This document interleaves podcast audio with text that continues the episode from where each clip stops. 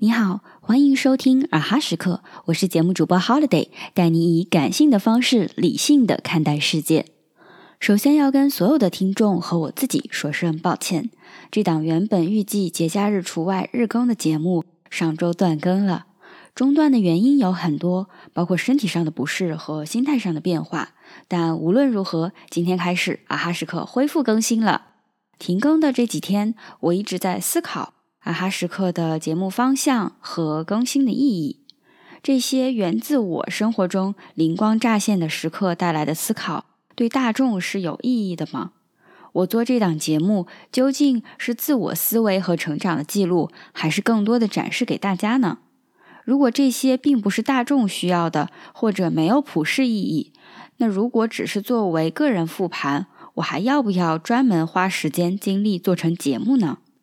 这些问题很重要，也不仅仅关于啊哈时刻这一档节目，包括我现在和其他伙伴一起做的另一档长播课和所有的自媒体都面临这些问题。我还在思考当中，现在并没有得出一个结论。但这个过程中，我发现让我断更更主要的原因还是自己的惰性。有时候牙痛就想，那今天休息一天吧。有时候因为没能合理安排做其他工作的时间，搞到很晚，就想那多休息一天吧。上周广州大降温，天冷，身体一时也不适应，早上没起来，就想反正也没多少人听，那就停更一天吧。甚至是思考那些看似是价值层面的问题。或许都是内心深处希望通过对这个节目的否定而达到偷懒的目的，而又具有冠冕堂皇的理由，无必承认自己的不坚持。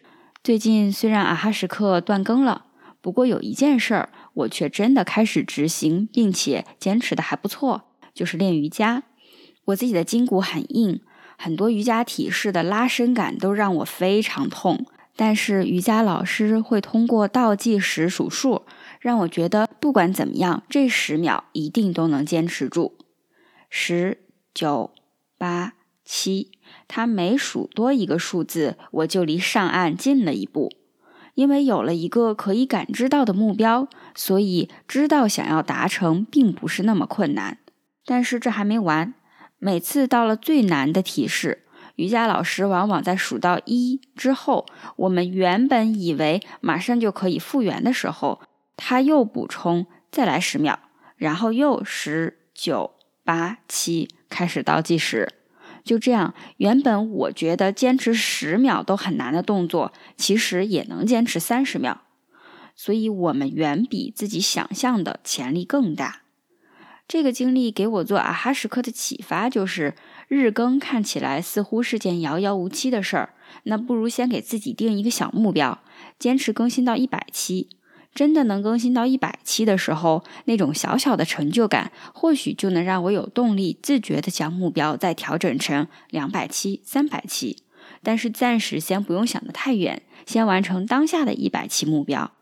另外，我也想做一个调整，毕竟生活中还是有很多无法预料的状况，难免出现偶尔不方便更新的情况。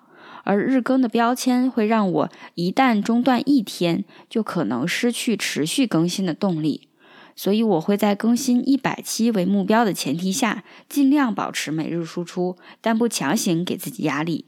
无论什么形式，我都希望自己一是能做到之前反复强调的持续；二是不为了形式上的更新而更新，每一期节目都在内容质量上有所保证。最后，如果你最近也遇到坚持不下去或者被迫中断的事情，那么不妨先休息和调整一下，放松心态，再重新回来。好啦，今天的节目就到这里，啊哈时刻感谢你的收听，我们下一期再见。